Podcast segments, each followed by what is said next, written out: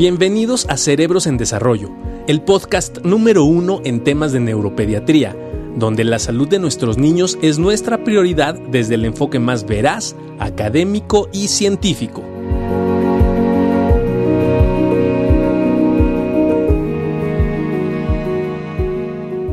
Mi estimado y querido Juan Carlos, ¿cómo estás? ¿Cómo ha estado? Buenas noches.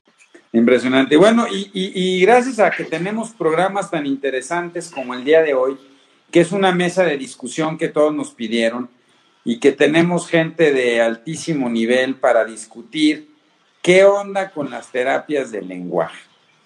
Y este, y porque siempre, siempre pasa, ¿no? Bueno, aquí, si mi hijo tiene un problema de lenguaje, ¿a quién se lo llevo? Hay una especialización en el tema del lenguaje, hay diferentes abordajes, este, cómo le hago. Y para eso tenemos un panel increíble. Este, vamos a empezar con el maestro Jimmy. Jimmy, ¿cómo estás, Jimmy? Todo bien, doctor. Muchas gracias. Qué gusto verte por acá, Jimmy. También tenemos a nuestra queridísima amiga, colega y que ya se ha vuelto parte de nuestro grupo de Cerebros en Desarrollo, aunque ya le dije que nomás con el doctor Garfias, pero bueno. Alejandra, ¿cómo estás? Hola, buenas noches. Muchas gracias por la invitación. Gracias, Alejandra. Gracias, Ale. Gracias, Ale. Y también tenemos una persona eh, con toda la experiencia del mundo, eh, que ahorita vamos a ver, porque ya todos se me pusieron que son terapeutas de lenguaje, pues sí, ya son todos terapeutas de lenguaje. Berta, ¿cómo estás, Berta? Muchas gracias por estar con nosotros en este Cerebros en Desarrollo. ¿Qué tal? Gracias por la invitación. Bienvenida, Berta, gracias. Tenemos a otra persona de la Fundación Todo por Emi, que estaba platicando muy interesante, que, este, que ella basa más el proceso terapéutico en la música. Y yo dije, qué buena onda, porque a mí me gusta esto de las cumbias. ¿No? El reggaetón. Muchas gracias por estar con nosotros. Yo quisiera rápidamente que se, eh, Michelle, muchas gracias por estar A ver, Michelle, vamos empezando, ¿no? Eh, ¿Cuál es tu formación y, cuál es tu, cuál es la parte más fundamental con la que tú trabajas el lenguaje en los niños? Bueno, yo soy licenciada en educación especial, soy en el área de audición y lenguaje y bueno, este, mi formación pues, fue a partir de, de aquellos entonces, eh, salí en en esta parte del programa de 1998, ya hace algunos añitos. Este, mi formación fue tanto en hospitales como en centros pedagógicos y en escuelas. Tuve la fortuna de, de ahora sí compartir experiencias con algunos doctores en comunicación humana. Este, tuve la fortuna de hacer mi servicio social en el Instituto Nacional de la Comunicación Humana, que después se fusionó con el INR y bueno, de ahí, este, ahora sí que fui adquiriendo experiencia y ahí me di cuenta que la música es un factor importante para la parte de, de todo lo que es el lenguaje, las estructuras gramaticales, las pausas verbales que tienen los niños y el seguimiento para que ellos pudieran comunicarse y socializar con toda esta comunidad que tanto en la escuela como en la casa como en la familia, pues yo uso ahora sí que la música, ritmos, los tonos, el volumen, toda esta parte que lleva la música a mí se me hace muy enriquecedora para el lenguaje, el habla y hasta para la respiración, la adquisición de, más palabras, de vocabulario. Es muy, este, a, mí me ha retroalimentado mucho la música y la verdad es que siento que de eso me tengo que agarrar para que los niños puedan este, adquirir más y más este, fluidez verbal. Y ahora sí que ha sido una herramienta muy, este, muy básica. Ahí en Fundación Todo por Emi igual la trabajamos mucho con los niños para que hagan conciencia de su cuerpo y tengan esta, eh, esta amplitud en cuanto al movimiento corporal, verbal, toda esta parte de la asociación de los músculos y esta parte integradora con los demás terapeutas me ha funcionado a mí bastante bien. Yo utilizo un poquito de los sistemas de aumentativos y alternativos de comunicación como eh, en este caso la lengua de señas, que igual por mi formación me ha permitido saber expresar un poquito en, eso. Y bueno, algunos niños que tienen alguna dificultad auditiva, esta parte de la discriminación auditiva, pues me ha permitido también apoyarle en esta lengua de señas y que ellos también vayan como que identificando esta parte. Entonces, a mí la verdad me ha funcionado bastante bien y ahora sí que siempre me agarro de la música para que los niños puedan como que adquirir esta confianza también. Sirve mucho.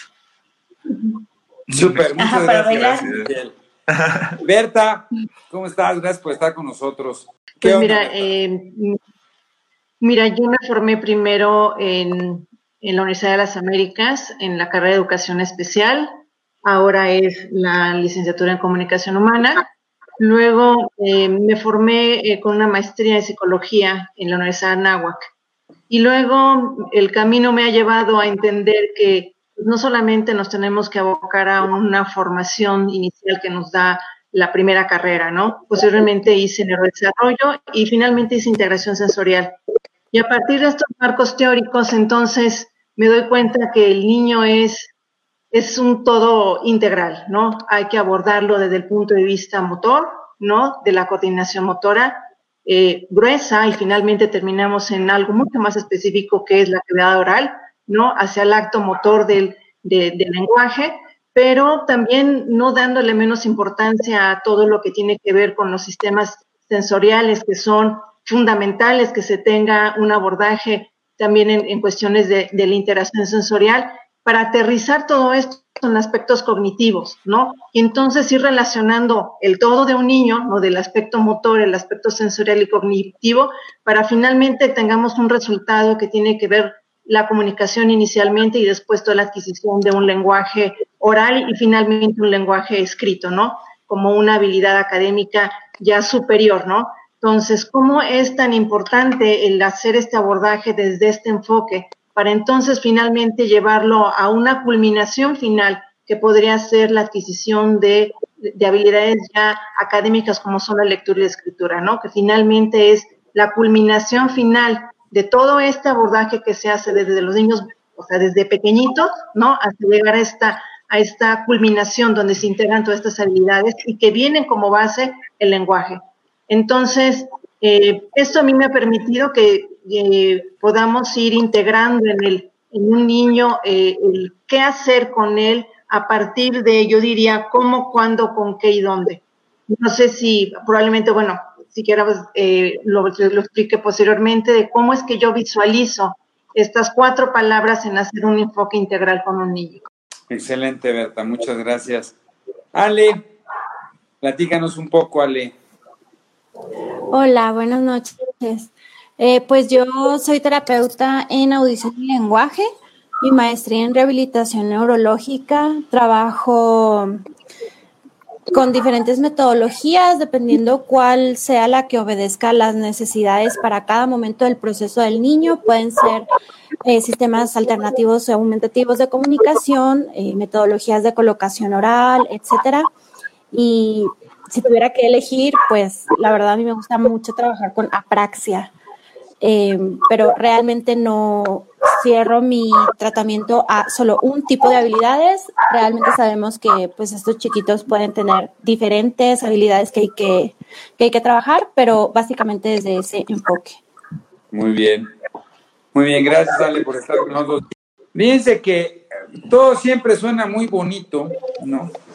Todo cuando uno lo habla así suena bien bonito y bien fácil, pero muchos papás y, médicos, ¿no? Porque cuando uno es médico, yo lo he platicado siempre Juan Carlos y yo, pues nadie nos enseña, ¿no? Este, a quién referir los pacientes que tienen problemas de lenguaje. O si cada niño que tiene un problema de lenguaje tendría que ir con alguien diferente.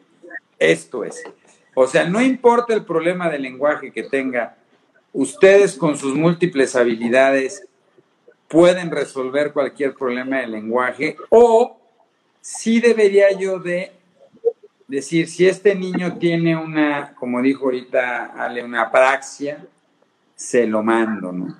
Y si tiene más bien un fenómeno prosódico, se lo mando a Michelle para que le ayude a través de la música.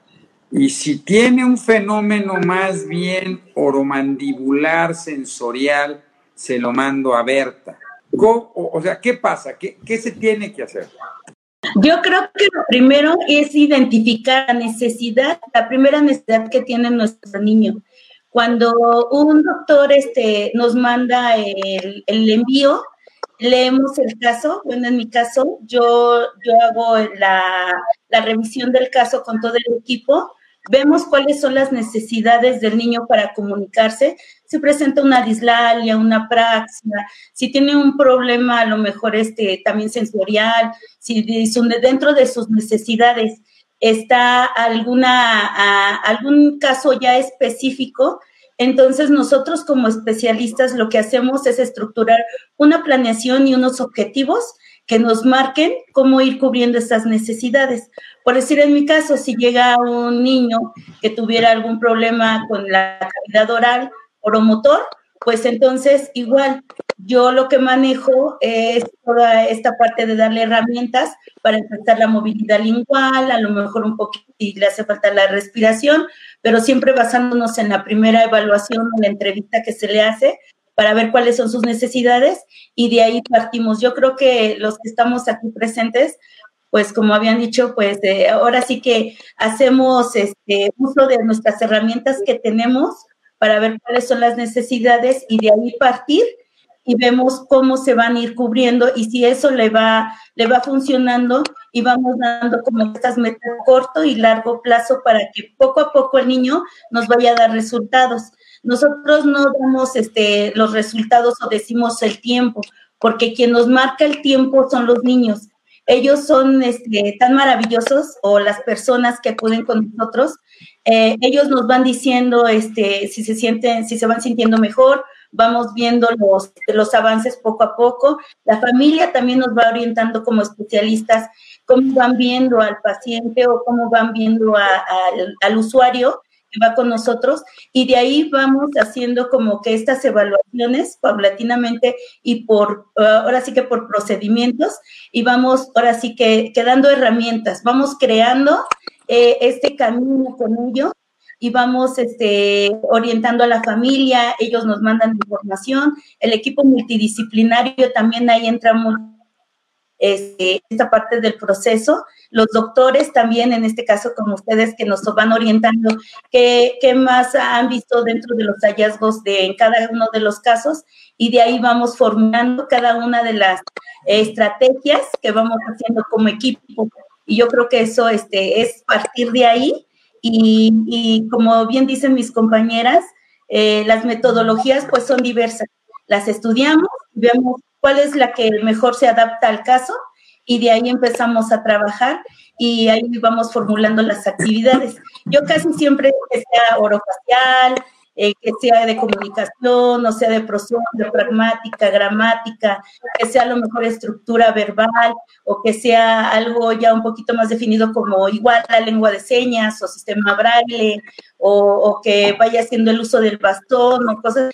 Vamos orientando nosotros como especialistas y vamos viendo qué es lo que requiere y también vamos dando como que esta parte funcional para la familia para la calidad de vida de, usuario, del paciente o, de la persona que tenemos este, pues a nuestro cargo eh, eh, para darle así que todas las herramientas necesarias. Eh, pues el objetivo principal es realizar cada una de esas habilidades con las que llegan con nosotros y ellos crear sus propias herramientas para salir adelante. Oye, Berta, pero mira, Siempre hay un pleito porque el foniatra dice que tiene que ir con el foniatra. La neurolingüista dice que el foniatra y los no sabe, que hay que ir con una neurolingüista. Y luego que porque las terapeutas del lenguaje no, no están formadas. Las terapeutas del lenguaje dicen que no, que nomás ellas. O sea, todo el mundo se, dice que nomás ellos saben hacerlo. Tendríamos como sí definir como áreas dentro de la misma, dentro del lenguaje que es muy amplio. Primero yo te diría que tendríamos que enfocarnos en el caso de los niños, el, primer eh, paso que hay que hacer con un niño es si se comunica, ¿no? entraríamos por esta cuestión de comunicación.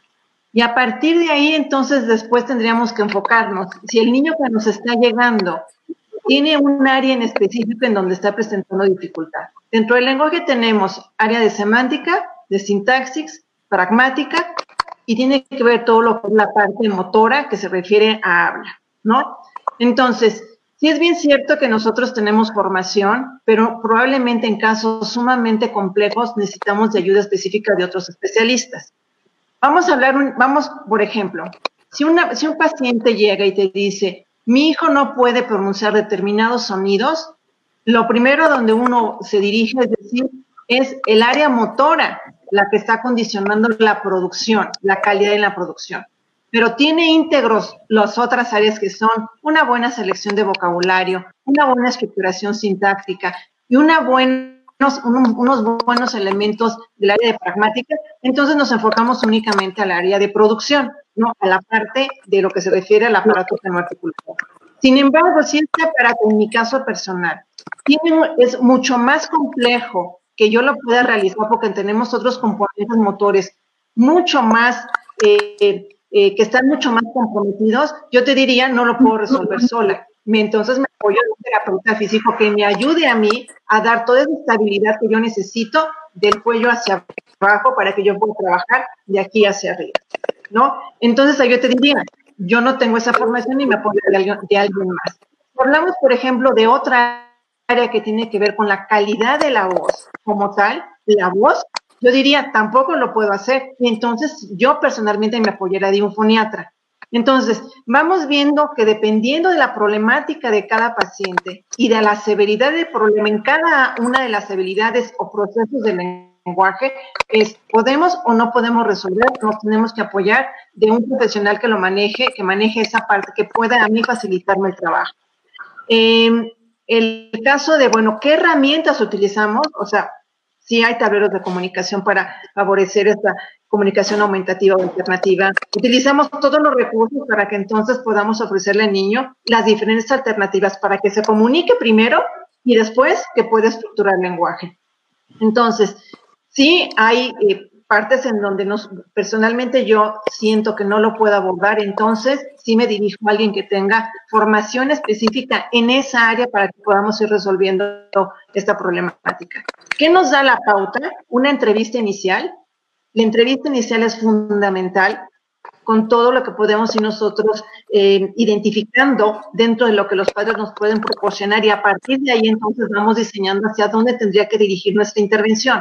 Entonces, sí enfocándonos en que tenemos que valorar aspectos de semántica, de sintaxis, pragmática, cuestiones de habla, que tienen que ver con todo lo que se refiere a calidad oral. Entonces, eso yo te podría decir que tendríamos que ser selectivos, ¿no?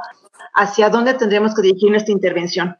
Eh, aunado a esto, tenemos que ver muy, eh, identificar perfectamente en qué nivel se encuentra dentro del desarrollo del lenguaje para decir en qué nivel se ubica y a partir de eso identificar si estamos en un, en un niño que, que, está teniendo dificultades para la adquisición de, de, de, la lengua materna. Ok. Pues la verdad yo sí soy, yo sí estoy a favor de la especialización en las diferentes áreas dentro de la propia terapia de lenguaje. Por supuesto que siempre nos apoyamos de otros profesionales de áreas fuera del lenguaje cuando la persona lo necesita, pero incluso terapia de lenguaje es un, es un campo muy, muy amplio. Entonces, si bien creo que al menos en nuestro país, aquí en México, todavía no tenemos una cultura que, que pues nos lleve a especializarnos eh, muy puntualmente en cada, cada área, sean sistemas alternativos aumentativos de comunicación, motricidad orofacial, estructuración gramatical del lenguaje, pragmática. O sea, nosotros todavía no llegamos a ese nivel, pero sería ideal, porque realmente son áreas tan profundas cada una que, que podría ser riquísimo el hecho de que un terapeuta de lenguaje diga, bueno, mi especialidad como terapeuta es esta área. Y si yo identifico que necesita otro, cualquier otro apoyo, apoyarnos incluso de otro terapeuta en lenguaje. Algo importante y también que voy a mencionar muy rápido es que tenemos que tomar en cuenta que cada una de las eh, metodologías con las que trabajamos es solamente como tener una caja de herramientas. Nosotros tenemos diferentes herramientas con las cuales podemos abordar cada uno de los casos.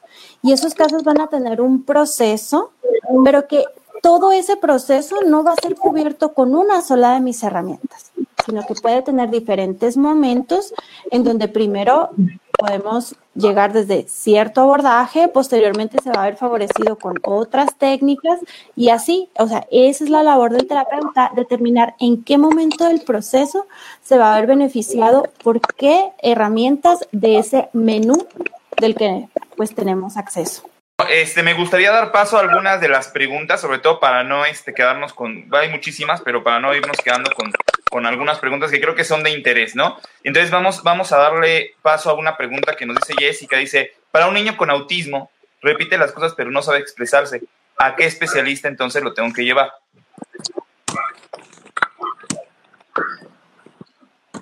Yo te diría que un terapeuta de lenguaje es, es lo indicado.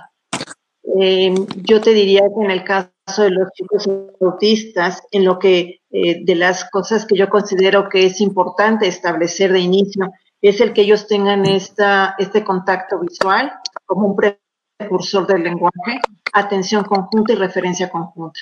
Es como, es como el canal de entrada.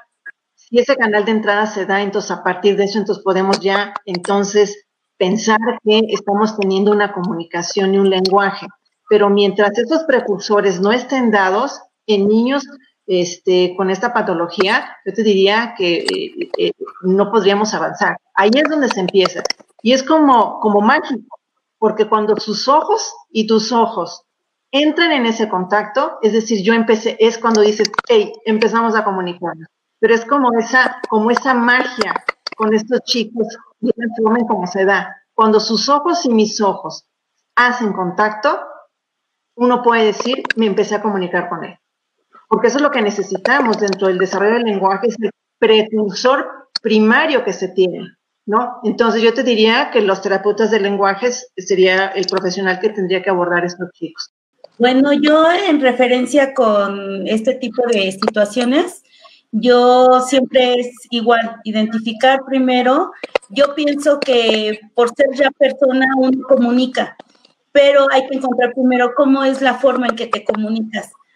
Ah, hay muchos papás que igual no se encuentran con la, con la ansiedad o con las preguntas de que es que mi niño no, no le estoy entendiendo, no sé por qué está repitiendo, por qué tiene conductas este, muy repetitivas, pero creo que, bueno, al menos eh, en mi caso, yo siempre busco eh, ese conecte de, del juego simbólico, de ver cómo es la parte en que él comunica y entrar por ahí, como dice igual la licenciada Berta, este, ya cuando este niño tiene contacto ya con, con nosotros, ya empieza como que a participar en esta parte de la socialización, es cuando ya empezamos a ver y, enriquecer esta parte de, de los procesos comunicativos.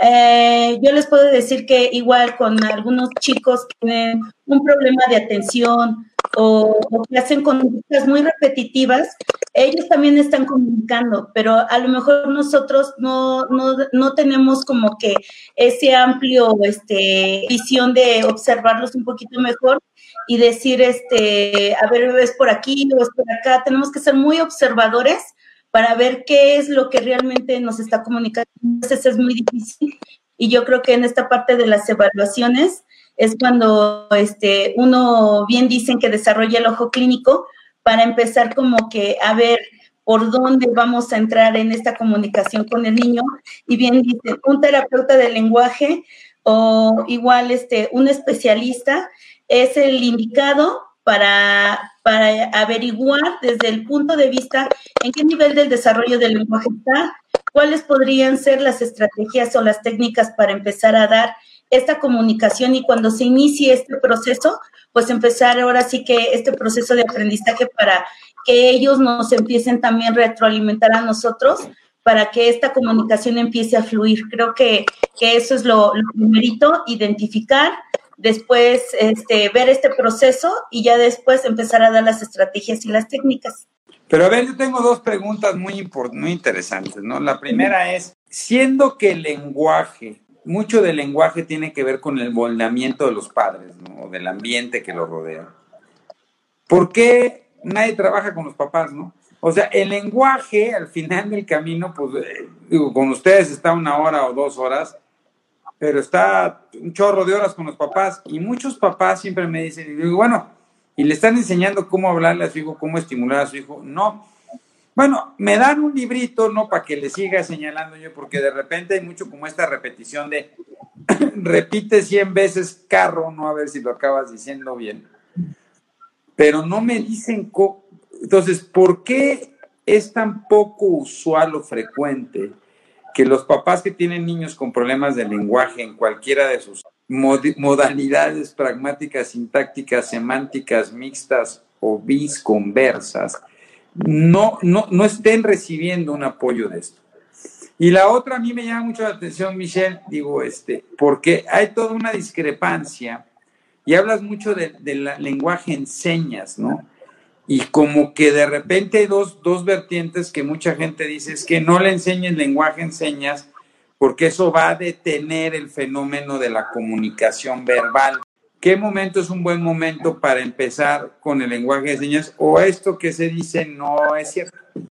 Pues sea lenguaje, o sea, asignado o cualquier otro sistema alternativo de comunicación, hoy sabemos que si nuestro chiquito tiene la capacidad neurológica de acceder a las verbalizaciones, no se van a ver limitados por esos sistemas, al contrario, Mm, si nuestros pacientes vemos que llegan y no han alcanzado a verbalizar de una manera pues automática, lo que tenemos que hacer es encontrar esas formas en las que volvemos un poquito más concreto algo tan abstracto como el lenguaje.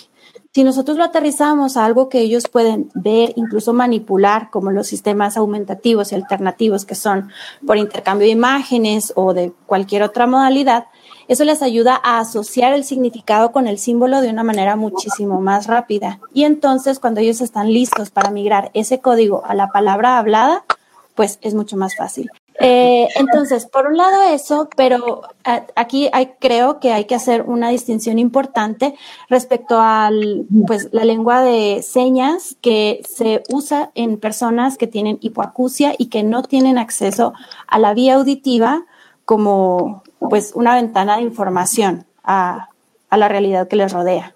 Entonces, en las personas que son candidatas para lengua de señas, que, o sea, secundaria una hipoacusia, es un protocolo distinto para determinar que ellos son candidatos para, para ese tipo de metodología.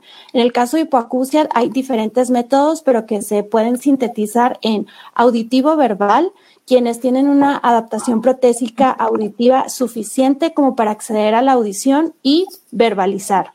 Auditivo oral, quienes tienen una, un acceso a la audición suficiente para pues entablar conversaciones, pero no a detalle y que tienen que apoyarse de la lectura labiofacial para entender lo que están escuchando, o sea, pues lo que escuchan de manera parcial y lo que les están comunicando y entonces expresarse.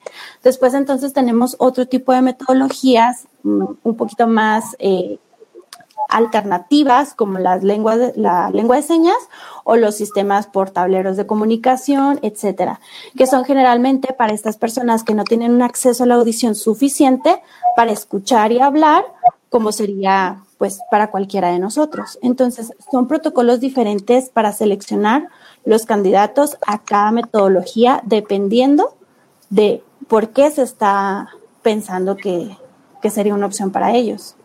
Berta, Michelle, a ver. Sí. Bueno, en el caso de la Fundación Todo por Emi, nosotros, este, hablando de primero de lo que me preguntabas de, de esta parte de los papás, nosotros les damos una orientación, tenemos el área de psicología, junto con todo que orienta a los, se les acerca para hacer este protocolo, hacer este, este proceso para ver qué es, este, cómo apoyar a los chicos eh, en este paso de, ir este, retroalimentando su comunicación o ir avanzando en estos soportes que ellos vayan teniendo. En cuanto a la lengua de señas, yo me refería que eh, sí, la lengua de señas se da como última alternativa cuando ya alguna estructura oral, en la cavidad oral, no es posible que se pueda dar esta expresión oral o bien si tenemos casos, por decir, yo he tenido casos con chicos con autismo, que, no es posible tener esta parte de la comunicación, se hace esta lectura de lengua de señas, nada más para apoyar en cuanto es la imagen y después se traduce de una manera oral para que ellos vayan haciendo este, este procesamiento. También lo que tenemos a veces es igual lo que decía, una cosa es español signado, otra es la dactilología y otra la lengua de señas que también abarca pues, mucho a, este, el campo es muy amplio y dentro de los sistemas alternativos y aumentativos pues tenemos de texto, tenemos los pictogramas, tenemos estos los tableros de comunicación por campos semánticos y cada, cada caso se va a ir adecuando a estos sistemas y pueden ser unos alternativos y unos aumentativos, pero a veces en el caso del lenguaje los utilizamos como apoyo o como herramientas para que se vaya dando esta comunicación. No es definitiva, es nada más una vía para que se empiece a dar la comunicación y cuando ya se empiece a dar, es cuando ya vamos aumentando estas alternativas y estas herramientas para cada uno de los casos. Este, hemos tenido también en Fundación casos con chicos con hemiparesia, eh, chicos que por algún eh, evento cerebrovascular no es posible que todavía se haga esta, eh, oralización. Entonces ellos en su, desesperación pues entran en conflicto porque no saben cómo comunicarse, no saben cómo darse a entender. Entonces utilizamos estos sistemas alternativos o aumentativos para que ellos empiecen a dar como que esta pauta de comunicación y darse a entender con la familia. Siempre se da como que este lazo especialista entre el, área de psicología y las demás áreas que intervienen para que esta comunicación se vaya dando en cada una de, de, los pasos a seguir con la familia. Este acompañamiento casi siempre se da este, de la mano para que ellos este, vayan entendiendo todo este proceso y vayan adquiriendo más vocabulario, vayan adquiriendo más experiencia y la calidad de vida vaya subiendo un poquito más y los papás nos vayan informando que en este proceso cuáles han surgido las necesidades de familia, sus necesidades como personas individuales y que se enfrentan a la vida social, a la vida educativa y a la vida familiar, que a veces eso entra en mucho conflicto, porque igual algún sistema alternativo aumentativo, pues hay que dárselo a toda la familia, ¿no? Y a veces es un poquito complicado, pero ya después este, ellos van haciendo estrategias y nosotros vamos a las adecuaciones pertinentes en cada uno de ellos. Berta. Mira, yo, yo te diría en esta parte que dices las señas. Eh, nosotros utilizamos señas convencionales de inicio, ¿no? La comunicación que hacemos con los niños más pequeñitos utilizamos las señas convencionales, que luego se sobreponen ya hacia, por ejemplo, le dices, ah, ah, eso es un no, un no, el dame, adiós, ¿no? Entonces, son estas señas convencionales que, bueno, de inicio todos los utilizamos, ¿no? Es un recurso que utilizamos nosotros con nuestros, con nuestros niños, sí, pero esa seña convencional después viene la palabra, lo sustituye la palabra. Entonces yo te diría que tanto las señas como el uso de pictogramas, el uso de símbolos, a todos aquellos recursos que utilizamos, que no nada más es la vía de entrada eh, auditiva, sino utilizamos toda la parte del lenguaje no verbal que tiene que ver con las expresiones faciales, lo que hace nuestro cuerpo y después las imágenes son todos estos recursos, herramientas que utilizamos para entonces después sobreponer una palabra, ¿no? Entonces yo te diría que es una herramienta adicional que nosotros utilizamos para apoyarnos hacia la, la parte oral. Eh, eh, ¿Que hay que usarlas? Yo te diría sí, es, un, es una herramienta, es una herramienta que nos apoya a nosotros este, eh, de manera importante. Para un niño tiene mucho más significado lo que dice mi, cuerpo, lo que dicen mis manos, lo que dice mi expresión facial, a una palabra que pues podría no tener ningún sentido en sí misma si tú no vas acompañando todo esto con esto que es adicional. El lenguaje no nada más es la parte oral, tiene que ver qué pasa con mis manos, con mi expresión facial, con mis gestos, con mi entonación, incluso las inflexiones tonales que nosotros utilizamos y que son también fundamentales en el desarrollo de los niños. Esas son las que son como la conexión, es lo que primero es lo que les llega, esto es lo que les llega antes de, entender este concepto abstracto de las palabras. Los niños, por ejemplo, los bebés, reconocen a la mamá por esta inflexión tonal, no por lo que me está diciendo, sino por cómo me lo está diciendo, cómo me lo está diciendo, ¿no? Una palabra que puede tranquilizar a un niño dentro de un contexto de bebé, se lo da la inflexión tonal. Entonces hay muchas cosas que acompañan al lenguaje verbal, a las palabras, mucho antes que la comprensión de la palabra. Entonces yo te diría, las señas sí, las inflexiones tonales, y esta parte de todas las imágenes que podemos hacer nosotros como una herramienta, un recurso adicional para realmente llegar a la parte del, símbolo verbal o, del, o del concepto de la palabra. Ahora, eso es con relación a, esto, que qué pasa con las señas, ¿no? Ahora, eh, eh, con relación a esto que decías, ¿por qué entonces al padre no se le no participa dentro de las sesiones cuando lo que tú estás enseñando es lenguaje, ¿no? cuando el lenguaje eh, se aprende en este trato cotidiano, en mi relación, en mi interacción, en la cotidianidad, ¿no? Porque realmente en mi día a día es donde los padres participan en esta, en esta parte de ir estimulando el lenguaje. Y es donde yo ahí me referiría al cómo, cuándo, dónde y con qué. Si yo digo, bueno, ¿dónde? En todos los contextos en donde yo tenga interacción con mi hijo. ¿Cuándo? Yo te diría, siempre, porque tanto puede ser a la, hora del baño, a la hora de, de, que le estás dando de comer, a la hora que lo estás cambiando. Está implícito la interacción que tú tienes con tu hijo.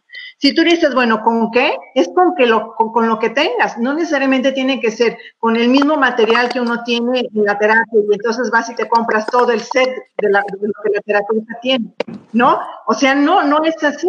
A veces nosotros nos enfocamos en, comprar determinados materiales Digo, y, y, a veces te das cuenta que el niño se entretiene con un topper o un contenedor que sacó del gabinete de la cocina, ¿no? Y uno a lo mejor está pensando en un juguete muy formal, no, hay cosas que, que, dentro de la misma casa tienen, hay cosas donde el niño se interesa y donde uno dice, pero ¿cómo es posible que tú quieras jugar con esto cuando tienes este juguete que te compré? Entonces yo te diría, ¿con qué?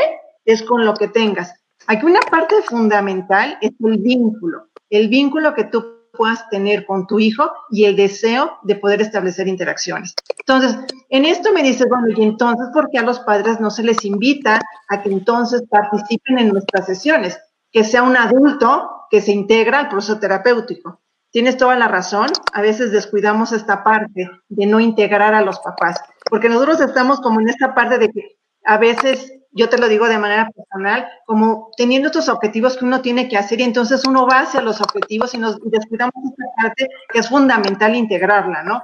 Entonces, sí es cierto, cometemos ese error, yo lo cometo, este, pero bueno, también sí creo que he tenido aciertos en donde en, ocasiones, o no en ocasiones, en ciertos pacientes sí necesito fundamentalmente la presencia de los papás. Yo te diría que es más en niños con con, autismo, ¿no? Porque ellos necesitan aprender a cómo comunicarse con su hijo y esta orientación que tú vas dando en donde les dices, hey, fíjate lo que hizo, que a veces son cambios extremadamente sutiles, pero que esa sutileza nos van a llevar al paso siguiente, necesitan ellos darse cuenta de esto que está pasando para que entonces puedan ellos en casa ir promoviendo ese tipo de actividades. La terapia de lenguaje se puede dar por Zoom ahora en la pandemia o tiene que ser necesariamente presencial. Porque ahí traemos una bronca entre que, pues sí, no, Ale. Sí se puede, pero la verdad es que no todos se van a ver favorecidos en la misma medida. O sea, ahí necesitamos extra, extra disposición de el cuidador o el familiar que va a estar tomando la sesión. Pero sí se puede, sí, sí, sí es lo mismo. Sí se puede. A ver, no, no, es lo mismo con todos, depende del perfil del niño. A ti, Michelle, ¿cómo te ha ido? No, no, iba a preguntar a Michelle cómo le ha ido a ella. ¿Has, estado dando sesiones de, de, por Zoom? Sí, bueno, en mi caso, la verdad, las mamis, hay, hay, mamis que están bien dispuestas y dan todo y a ver, maestra, cómo le muevo, este, así y nos queremos acercar la pantalla, de repente se les cae la pantalla, ya se les cayó la agüita. Yo creo que todo lo que se enfrentan los papás, la verdad, este, mis respetos, porque ahí también se dan cuenta de lo que uno pasa también como terapeuta, de que tiene agarrado aquí al niño, estamos haciéndole los masajitos, ya se, ya se movió tantito ya tiró el agua, ya tiró la crema, luego ya llegó el papá, el niño quiere comer y toda esta parte nosotros tenemos que ser muy empáticas con ellos, porque si de, repente, sí, a veces uno quisiera traspasar la pantalla y decirles, a ver, yo, yo le presto tantito mis manos, pero sí ha sido un poquito complicado pero yo creo que igual este, hay niños que sí se ven favorecidos, otros no tanto, porque sí la mami este, tiene tres, dos niños en los cuales tiene que ir orientando y ella se vuelve como que muy este, promotora de la paz y a ver, espérame tú tantito y dígate aquí en la pantalla. No es lo mismo que tenerlos en presencial porque uno como especialista pues ya este, se siente en una mesita, está la adecuación del ambiente y todo, y ya tiene que esperar, ¿no? Y ahorita los papás están aprendiendo de nosotros y es lo que yo les decía, ustedes se vuelven una extensión de nosotros ahora. Y me dice, maestra, es que ya me estoy volviendo especialista como usted. y le digo, pues casi, casi vamos encaminadas también, porque también a los niños corren y se van de la pantalla o de repente están jugando en la silla, se caen, de, de repente les decimos, vamos a mover la lengüita y ya están haciendo este, burbujitas con la lengua, con su salivita, con esta parte. Entonces, uno como terapeuta o, como especialista tiene que entrar en esta parte. Bueno, a ver, con la babita vamos a ver la lengua del otro, aprovechar también esta parte que los niños tienen a la mano sus juguetes, sus, como bien decían, este, cosas que tienen de la casa, de la cocina, de, de que con un tío y también ahí tienen su terapia. Entonces, todo el ambiente se vuelve parte de la terapia del lenguaje y hacer uso de todo eso. Entonces, a veces sí es complicado. A ver, quería darle paso a la siguiente, a una de las preguntas que me pareció muy interesante, que dice aquí Alma, este, quien quiera contestarlo, pero dice, entonces es lo mismo ortolalia, logopedia y neurolingüística.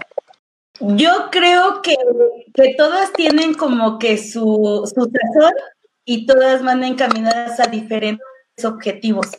Creo que este, cada de estas áreas es como habláramos, como estamos a lo mejor del lenguaje, del habla, de la voz y de la comunicación, ¿no? Este, pareciera que es lo mismo, pero cada, cada una tiene un, una, este, algo específico eh, en que se van a retroalimentando según también el caso.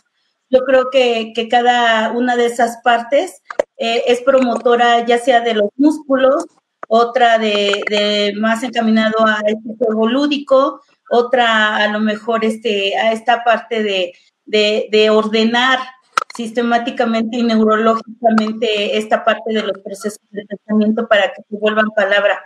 Pero creo que, que vamos encaminados todos al mismo, que es la comunicación, pero sí yo lo haría así como que cada quien tiene su, su sazón y bien decían, no tenemos una especialidad, pero creo que eso es lo que va a ir llegando este, a futuro, porque cada una va, va incorporando cosas un poquito específicas cada. Entonces creo que eso es muy rico.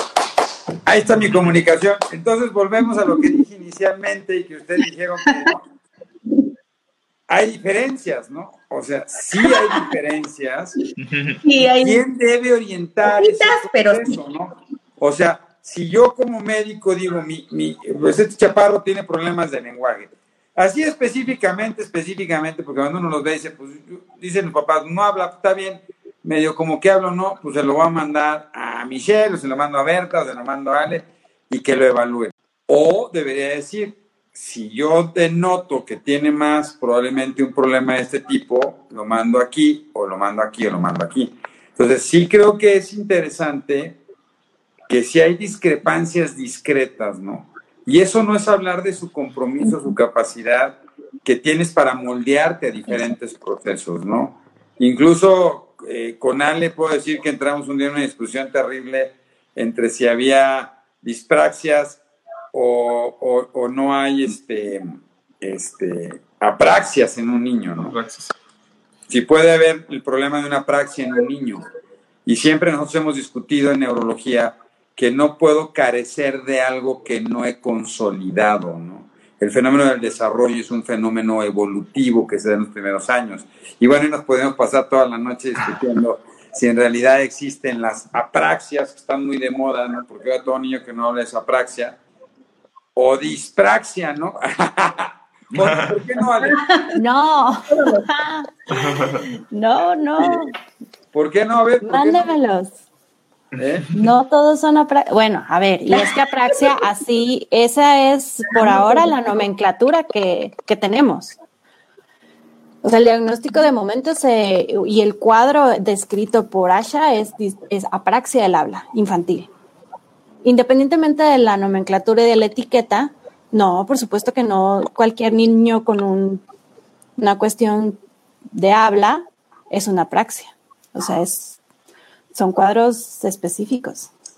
Es decir, mm, la diferencia más importante, pues, entre un trastorno fonológico no poder producir un sonido porque no, porque no produce el punto, modo de articulación de ese sonido, porque no lo integran las palabras, eso es una cosa, puede obedecer a una cuestión fonológica meramente, y otra diferente es cuando nosotros vemos alteraciones en las principales características de la praxia, que son la precisión en cuando intentan imitar, pese a que tienen la intención de hacerlo, no hay precisión en la producción del sonido, no hay coarticulación o encadenamiento entre sonidos y sílabas, y la prosodia también está abolida. Entonces, si ya empezamos a ver esos signos que hablan de que no hay una buena eh, coordinación del movimiento, porque falta eh, precisión en la planeación y ejecución del patrón neuromotor,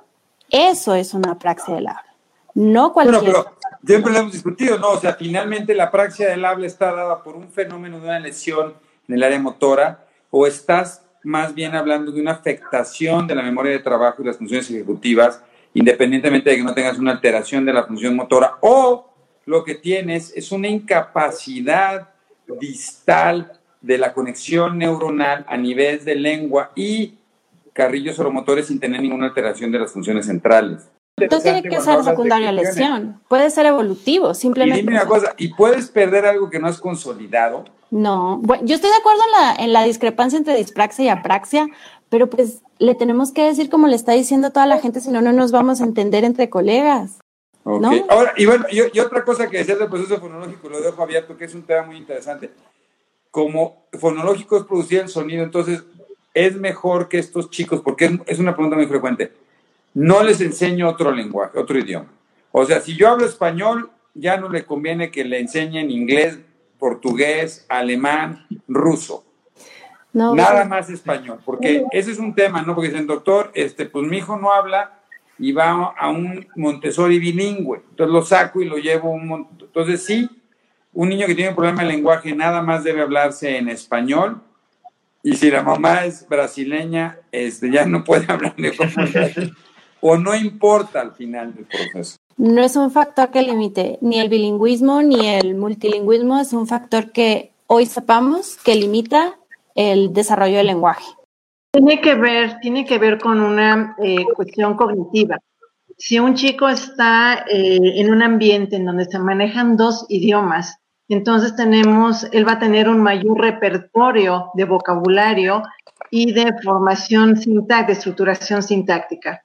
Entonces, probablemente lo que va a pasar en estos chicos que de inicio estamos, están identificando que tienen dificultades en el lenguaje, eh, probablemente lo que va a pasar al final es que va a hablar, le va a llevar más tiempo, pero seguramente va a adquirir los dos idiomas, ¿no? Entonces, yo diría que tiene que ver más, es una cuestión de, de, cognitiva, ¿no? Que se está ahí organizando el cerebro en poder ir integrando estos simultáneamente estos dos idiomas.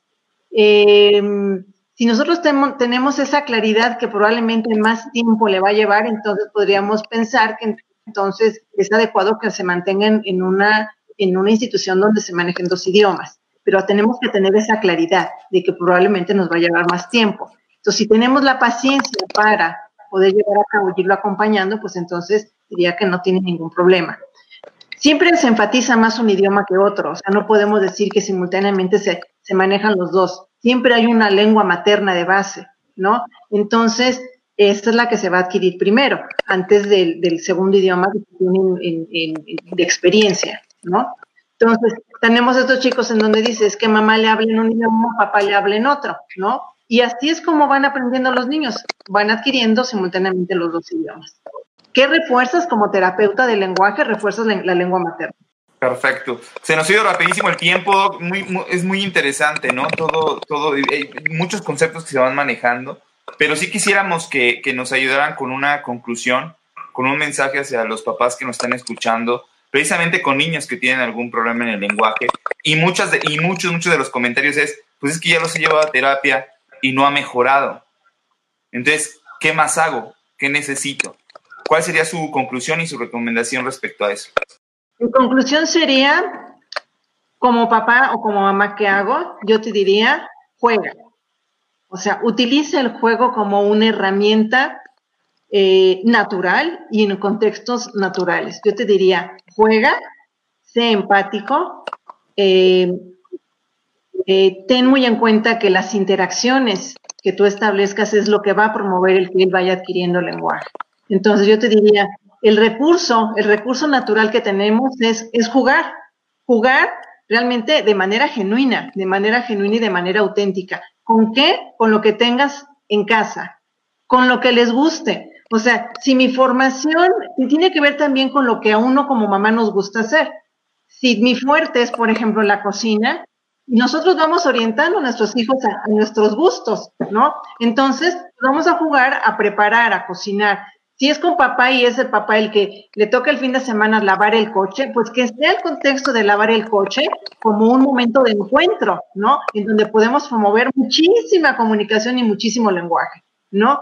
Si, si en el caso, por ejemplo, de las mamás, ¿no? Que nos toca limpiar, por ejemplo, la limpieza es fundamental y es una conexión en donde pues vamos a jugar a limpiar, tú tu escoba, yo mi escoba, tú limpias aquí, entonces tienes muchísimos contextos naturales en los que tú puedes promover la interacción y promover toda la parte del lenguaje. Yo te diría que mi recomendación sería juega, juega y haz los partícipes de tus actividades. Muchas gracias, Berta, y gracias por acompañarnos Muchas gracias, Berta, por estar con nosotros y tomarte este tiempo por compartirlo con todos los papás. Michelle. Bueno, pues yo les diría a los papás que canten, que jueguen, que se diviertan, porque al fin y al cabo ese es el lenguaje y la comunicación. Creo que todo es muy rico dentro de todas las expectativas que tenemos, que afuera está todo un mundo y decirle al niño, este, por eso yo me quedo un claro ejemplo de una mamá que me decía, es que cómo le voy a enseñar las frutas, pues vamos a hacer un día ensalada de frutas y que el niño la saboree, la huela, la toque, la aplaste si quiere, si, si hay que este, muñequitos con la fruta, si hay que este, batirnos todos juntos como familia, creo que esa parte es muy enriquecedora y nos da tanta apertura a la comunicación, a socializar, a, hacer toda esta parte que yo creo que, que para todos los papás es que se comuniquen con los niños de esta manera, jugando, cantando, este, riéndose, eh, no sé, disfrutando de las cosas que tienen en su casa, disfrutando cada rincón que les va a hacer muy, pero muy este retroalimentador y promueven también este acercamiento entre familias y que los fortalezcan cada día más. Yo creo que ese es lo primordial en, eh, dentro de la comunicación y esto van a, van a ver que es muy fructífero, que aunque sea con tierrita, como antes nos nosotros nos que hacemos pasteles de lodo o hacíamos este, nuestras figuras de barro, cosas así. Creo que hay que regresar también a estos juegos lúdicos que antes era salir a, jugar a la calle, a lo mejor por la pandemia no lo podemos hacer, pero en la casa sí podemos invitar a nuestros niños a jugar, a lo mejor este, con otro tipo de texturas, de olores, de sabores, y creo que eso alimenta mucho el lenguaje y la comunicación y, mover la lengua y mover aquí, y vamos a bailar y vamos a poner cumbia, salsa, este, toda esta parte de los ritmos, de las inflexiones, de los olores, de los sabores, llevárselo al mercado y que huela y que, y que aprenda de todo lo que hay a nuestro alrededor. Creo que eso también es, es fomentar la, el lenguaje y creo que eso nos va a dar mucho. Yo espero que, que cada uno de los papás pues les llegue este mensaje y, verán que sí da fruto progreso. Muy bien, muchísimas gracias, por estar aquí a la Fundación Todo por Emi por su apoyo. gracias, Ante una inquietud así, yo creo que lo ideal sería buscar un equilibrio y un punto de encuentro donde sepamos si la necesidad del niño, la expectativa de la familia y la perspectiva de la terapia están alineadas. Seguramente que en tanto eso esté alineado, la, el proceso del niño va a fluir y la terapia, van a haber resultados con la terapia. Pero ser muy transparentes eh, a la hora de platicar esto entre terapeuta, papás, de realmente también ver lo que el niño necesita para ese momento de su proceso y seguro que, que va a haber muy bonitos resultados. Muchísimas gracias, Ale, por estar con nosotros. Juan Carlos. Gracias por la invitación. No, pues muchas gracias, este, Ale, Berta, Michelle, muchas gracias por su tiempo, por el espacio que nos dedicaron el día de hoy. Y este, y nada más, muchísimas gracias a toda la gente que nos estuvo siguiendo el día de, hoy y a todas nuestras panelistas también, No, muchísimas gracias, este, de veras por el tiempo. Eh, la verdad es que para mí el lenguaje es un tema apasionante, ¿no? Y, y que yo creo, y no sé si ustedes en su percepción, se han incrementado los problemas del lenguaje, ¿no? Y esto yo creo que tiene que ver con situaciones multifactoriales y es fundamental, ¿no? Y, es muy interesante, ¿no? Yo siempre me sigo peleando, ¿no? Ya sé que no todos están de acuerdo conmigo. Cada vez hacen más diagnósticos de autismo y menos diagnósticos de problemas del lenguaje. Y eso yo creo que habría que replantearlo pensando que el lenguaje, al ser una habilidad eh, del ser humano que nos hizo diferentes, pues evidentemente, ¿no? Este, puede tener mucho más problemas en su desarrollo. Pero bueno, síganos. Les agradezco muchísimo a todos. Cuídense mucho. Bye. Gracias. Bye. A ustedes, bye. Adiós.